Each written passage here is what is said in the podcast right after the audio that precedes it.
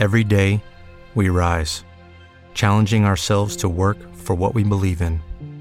At U.S. Border Patrol, protecting our borders is more than a job, it's a calling. Agents answer the call, working together to keep our country and communities safe. If you're ready for a new mission, join U.S. Border Patrol and go beyond. Learn more at cbp.gov/careers.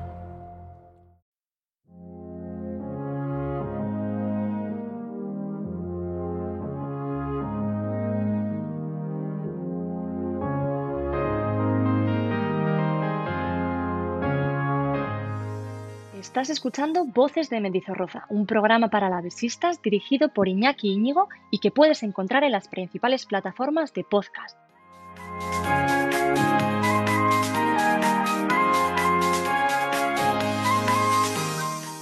Hola, ¿qué tal? Bienvenidos a Voces de Bendizo Roza. Seguramente no nos esperabais en un viernes como hoy, pero estamos de vuelta con un pequeño bonus que complementa la tertulia del martes y con el que queremos hablar un poco del mercado de fichajes, cuyo telón se bajó ayer a las 11 y 59 de la noche.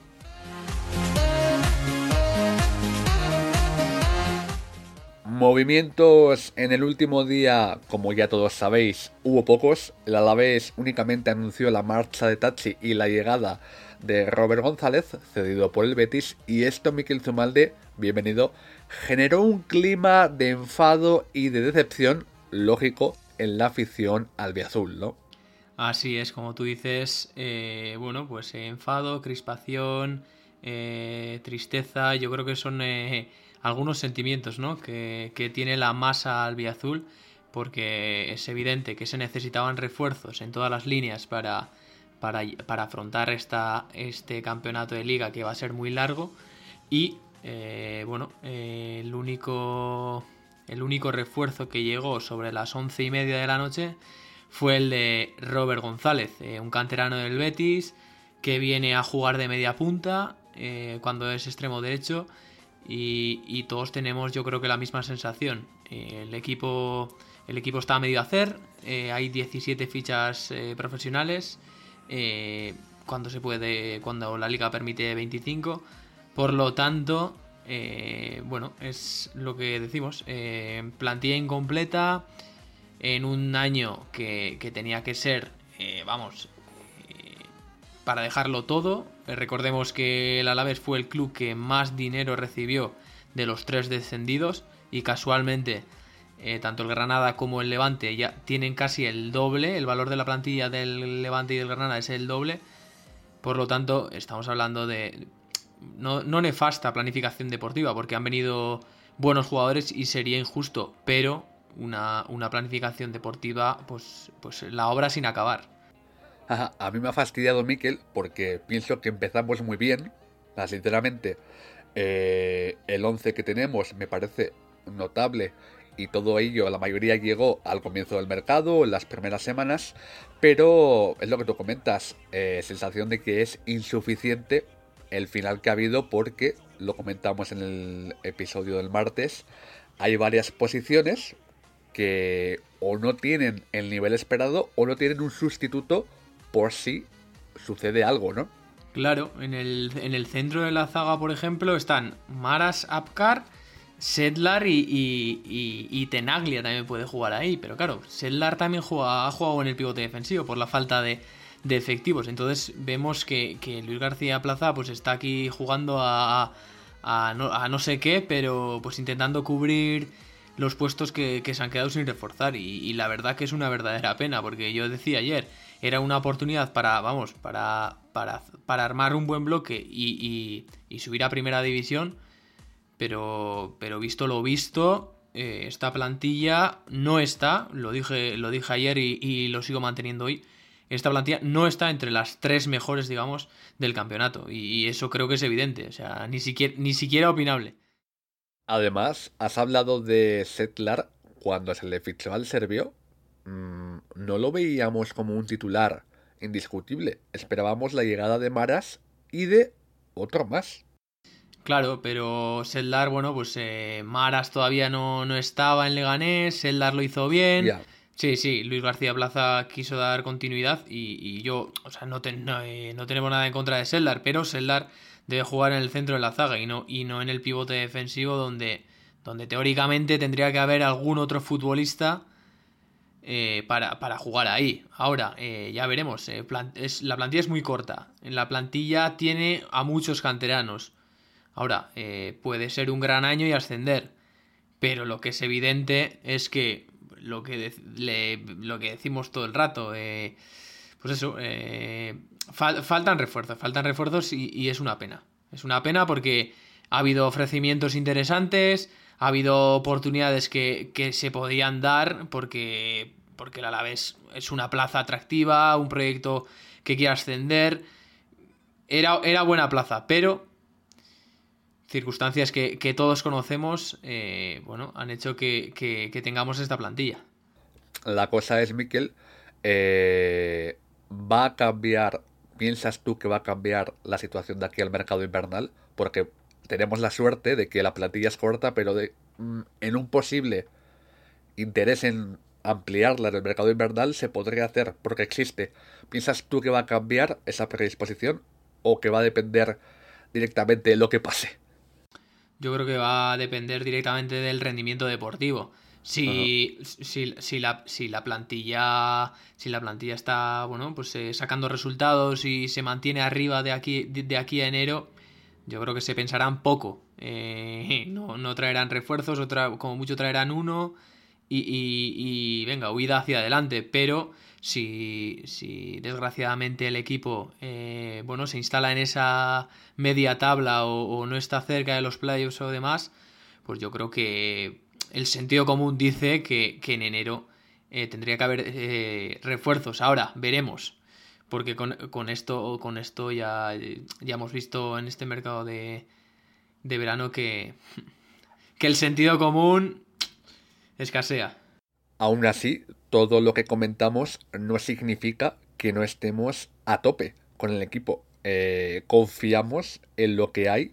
Nos hubiera gustado que, que la directiva hubiera dado un poco más a Luis García y con esto nos queda aún más claro que todo lo que saque Luis, como los siete puntos que ya llevamos, va a servir para engrandecer un poco más esa figura que se está ganando aquí.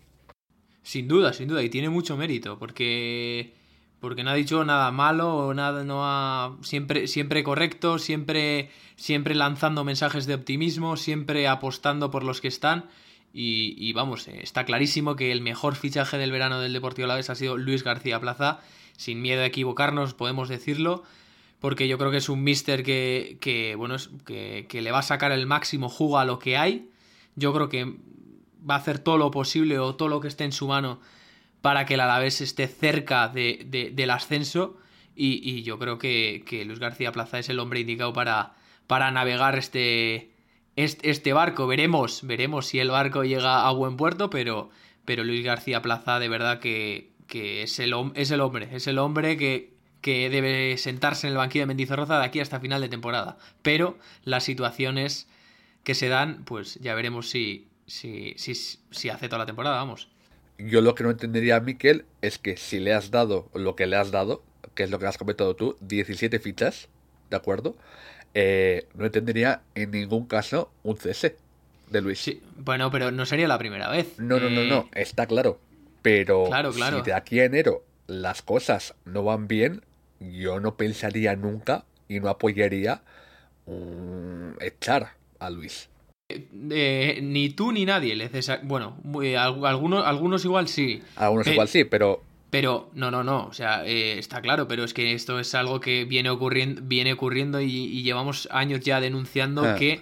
Normalmente los entrenadores, bueno, el nivel, el nivel de la plantilla no viene, no es acorde al, nivel del entrenador.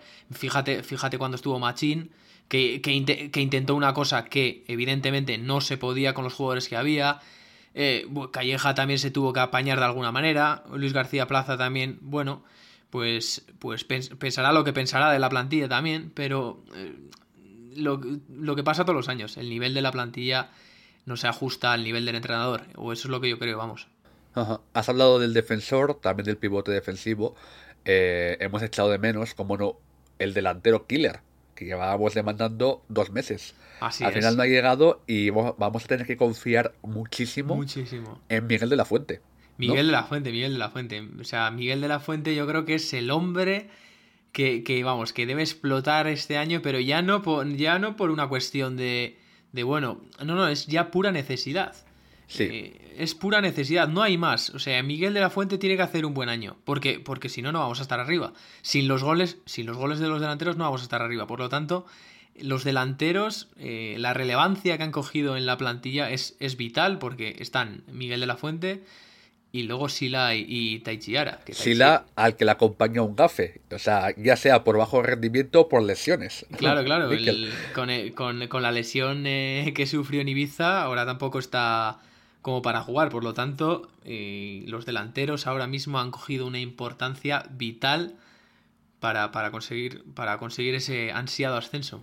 Y todo ello, aunque sepamos que, por ejemplo, Alcain tiene gol, eh, Luis es. tiene gol. Robert, Robert, Robert González también, eh, hace dos, hace- el año pasado, no, el, el anterior, metió nueve goles con el Las Palmas. Ajá. Por Pero es que aún así, como decimos Mikel, va a ser fundamental que Miguel explote. O sea, Sí, sí, sí. No, no, o sea, Miguel. A Miguel no, no, no es que haya, haya que exigirle, pero, pero 10, 10 goles. 10 goles tiene que meter. 10 goles tiene que meter, porque la segunda línea sí aportará goles, pero es el delantero quien, quien, debe, quien debe marcar una cifra, pues eso, eh, de 10 goles o más, o, ya veremos, pero, pero sí, sí, o sea, tú no, tú no sé qué opinas eh, sobre todo esto, pero, pero sí, sí. No, yo voy en tu línea y yo pienso que el 95% del aficionado al Azul va en la línea de que ha sido todo esto una decepción, porque se esperaba más, simplemente más. Es que- Eh, no, es que- estaba muy claro que faltaban cosas, Mikel. Claro, o sea, y- ha habido y- años en los que no tenías tan claro que y- podías fichar, pero y este ojo, año. y ojo, y ojo, que no so- eh, que la afición del Alavés pa- no es para nada caprichosa. Quería refuerzos para alargar la rotación. No, quería, no quería los mejores jugadores de segunda o montarse un All-Star como se montó el Eibar el año pasado. No, no, no. Claro. La gente quería alargar la rotación, como es evidente, de 17 pasar a 21 o 22. Pero es que no se ha hecho ni eso. Entonces, el enfado es mayúsculo y es totalmente entendible. O sea, Sí, sí, sí. es que Aún es así, así. Miguel, no hay mal que por bien no venga. Yo soy un obsesionado de la cantera, ¿vale? Y yo también. Y lo, lo han hecho por obligación, está clarísimo, lo han hecho por obligación. Pero me pone, me motiva poder ver a Balboa, a Baz, Sin etcétera. duda. Ese es el punto positivo. El negativo pesa más. Pero dentro de lo malo, pues oye, a mí me motiva, Miquel. Sin duda, sin duda, sin duda. O sea, eh, acuerda- acuérdate de la, de la pancarta del año pasado de Iraulza a final de, a final de temporada. Afición comprometida y, y entregada busca dirección deportiva y jugadores a su altura. Yo creo que, yo creo que si los jugadores, si los canteranos juegan, de verdad que, que lo van a dejar todo y por esa parte no, no se les va a poder achacar nada. Ahora, Y prefiero eso, Miquel, a cualquier medianía, tipo en primera Alex Blanco, etc, etc, Sí. que fichamos. Prefiero que juegue con la cantera a que hubieran traído cualquier personaje. Sí, sí, ¿sabes? yo, yo, yo cuando descendimos dije, mira, una de las mejores cosas que le pueden pasar eh, a la... Bueno, el- un descenso siempre, siempre es algo malo, pero una de las cosas Sí. buenas dentro del desastre que le puede pasar es que por fin se ha puesto por la cantera y, y como en la Real o como en alguno, como en algunos otros, otros clubes, cuando llegue el momento que el canterano esté preparado y juegue, como está haciendo Sasuna ahora mismo, como lleva haciendo la Real tiempo. Entonces, eh, a Balboa, Baz eh, y demás, a Ropero mismo, eh, se les ha presentado una oportunidad de oro en Sin segunda duda. división co- con, con, un- con una afición que, vamos, que lo va a dejar todo y, y que va a llenar Mendizorroza cada 15 días. Se les ha presentado una oportunidad de oro para, para, para decir, mira, aquí estamos nosotros y, y de- y queremos ser jugadores profesionales. O sea, Y yo te digo, si el Mister sigue sin confiar demasiado en Tony Moya, yo pienso que Balboa puede tener bastantes minutos, ¿eh? Porque Be- Benavidez es una incógnita el tema de las lesiones y es, es al final de su posición. Yo dije en el podcast anterior, An- eh, Antonio Moya con el paso del tiempo irá Sí, lo- lo entrando, pero, pero es que lo mismo que con Miguel, por pura necesidad, porque va a haber lesiones, va a haber, va a haber sanciones, va a haber, eh, eh, o sea, se va a necesitar eh, a todos los jugadores, a, los pocos que, estamos, hay que de todos, o sea, va a ser necesario la ayuda de todos, la aportación de todos.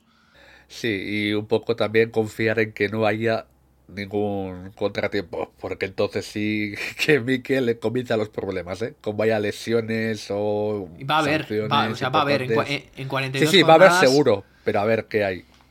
Sí, sí, sí. Eh, cuando haya contratiempos y demás, pues Luis García Plaza tendrá que tendrá que inventar o, no, o no sé, pero, pero algo tendrá que hacer, porque, claro. Bueno, ¿te imaginas, Mikel, que ahora fichamos cinco jugadores libres? A ver, ahora eh, en el tema de los agentes libres, ahora a partir, eh, a partir de ahora, a partir de, ayer, se puede firmar a, cualquiera. Pero claro, viendo la situación, Robert González ha llegado por, por eh, porque se liberó masa salarial con Tachi. Ha llegado en unas, con unas, en unas condiciones muy, muy, muy excepcionales. Entonces, pensar en una vuelta de, de, de Don Víctor La Guardia Cisneros, pues evidentemente los más nostálgicos o los más no sé, los más laguardistas, como dije el otro día. pues... E-, eso es muy complicado, Miquel, porque al final el mensaje que él envió a, la gente es que no seguía. Así que no, no, es imposible. no tiene eh, sentido. Claro, una, que ahora cambie de repente. No, no, una noticia confirmada por el propio jugador no, tiene, no tiene vuelta de hoja. O sea, no, tiene, no hay punto de, de retorno. Entonces, bueno, pues agentes libres. Se... Ángel García. Hola, ¿qué tal? Soy el Iñaki del futuro o del pasado, ni siquiera yo lo sé, pero bueno, hago este inciso en el podcast para comentar que Luis García, en su comparecencia previa al partido ante la Unión Deportiva Las Palmas, ha dicho que el tema de la guardia no está completamente decidido, que puede que haya alguna opción de que siga vistiendo la camiseta albiazul. Veremos qué pasa en las siguientes semanas y ya sin más demora os dejo con el resto del podcast. El de Carruceando informó ayer de que Simone Zaza, el delantero del Torino también. bueno. Que, fue ofrecido al Alavés, vete tú a saber que los ofrecimientos que hubo, pero. Pero sí, sí, yo creo que se va a quedar así en 17, la friolera de 17 fichas profesionales y, y a sacar el mayor jugo posible porque todo lo que haga Luis García Plaza de aquí a enero, si, si, lo, si mantiene el al equipo arriba, ya podríamos estar hablando de un milagro. De un milagro porque... no sé si hasta ese punto, pero muy meritorio, sin, duda. bueno, milagro, milagro no, porque hay buenos jugadores y hay un buen once titular. Pero eh, sí que sería meritazo porque el Levante tiene un equipazo, lo que hemos comentado antes, en el centro del campo el Levante tiene a Pepelu y Borra y Campaña, tres jugadores que en primera división estarían, vamos.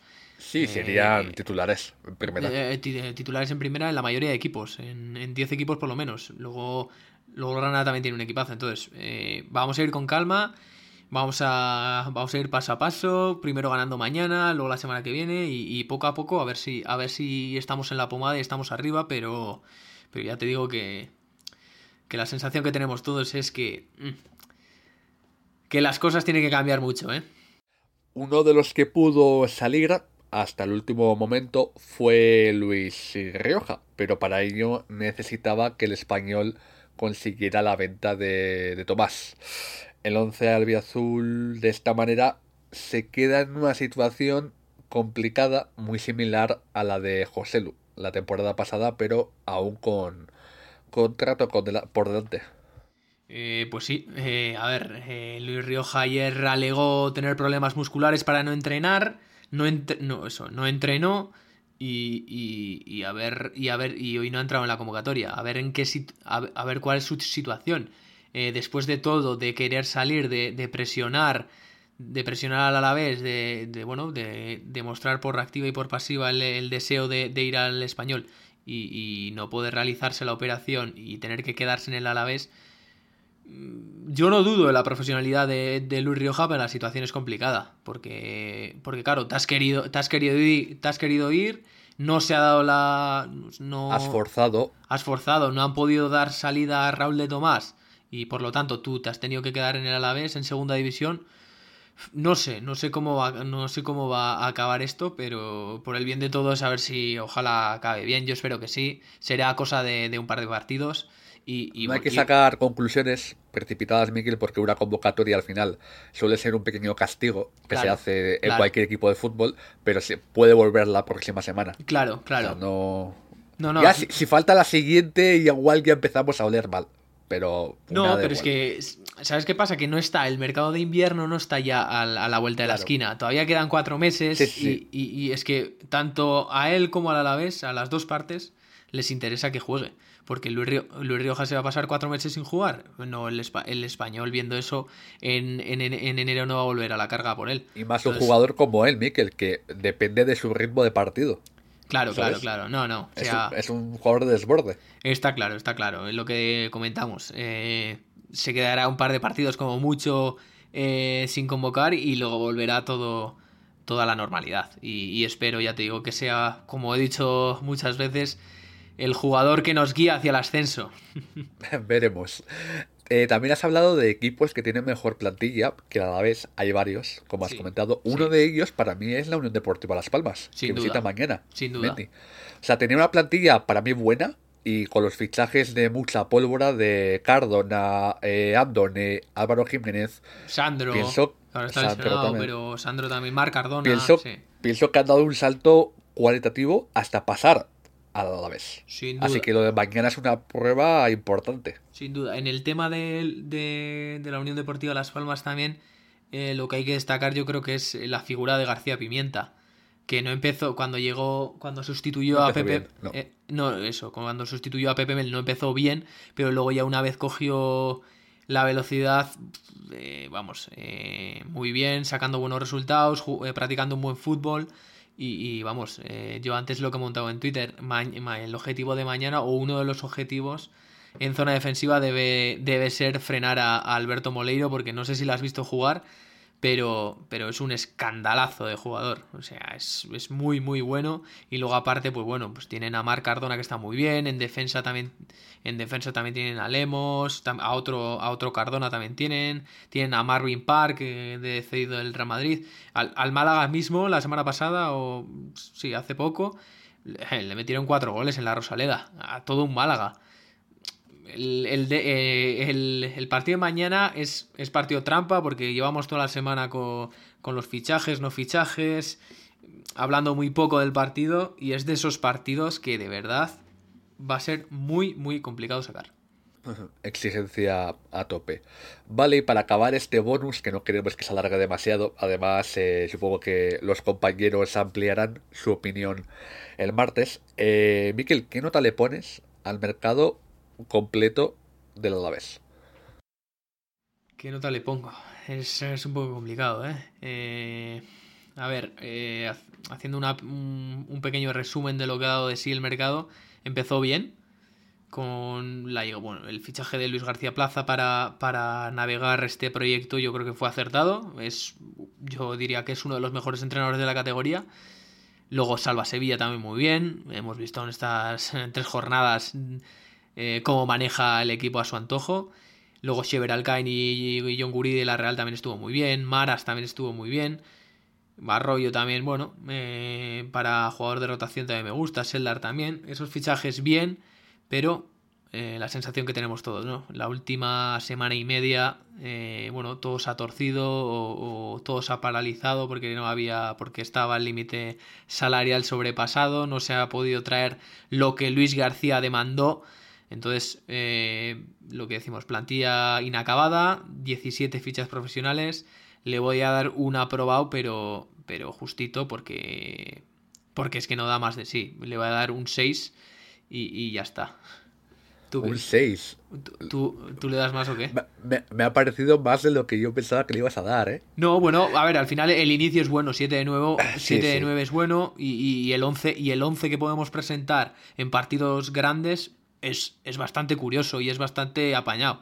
Pero, pues, eh, todos, todos, todos sabemos los peros, ¿no? Vale, yo estoy de acuerdo contigo al final, Miquel. O sea, la nota está entre el 5, 6, 6,5, 5,5. Ahí está. No suspendería porque pienso que, como comentas. Y es una pena. Y es una pena porque cuando descendimos en el Ciudad, el comunicado decía. pedíamos un 8,9, Miquel.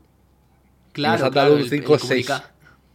El, comunicado decía que, bueno, que, se habían cometido errores, tal y cual, y, que eh, resurgiríamos eh, potentes otra vez. Y, y bueno, bueno, bueno. o sea, esto ha sido. Esto ha sido como, no sé. Como, como, cuando vas a cuando, como cuando vas a un restaurante hay, hay chuletón y te dicen que se ha acabado. Sí, ha, sido, ha sido un bajón final.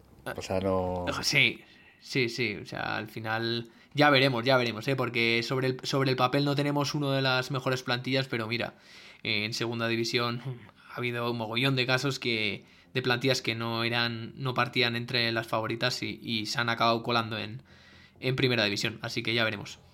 Vale, Miquel, pues un placer hablar contigo en este post-fichajes. No ha habido mucho fichaje, pero post-fichajes. No, ha habido mucho fichaje, ha sido un poco de valoración, sí, sí. Sí, eh, nos vemos el martes, tanto contigo como con los oyentes, como con los compañeros que se sumarán.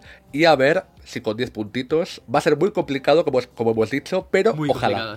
ojalá. con 10 puntitos. Ojalá, pero ya es el, ya el primer gallito, el primer eh, hueso duro que, que nos toca, ¿eh?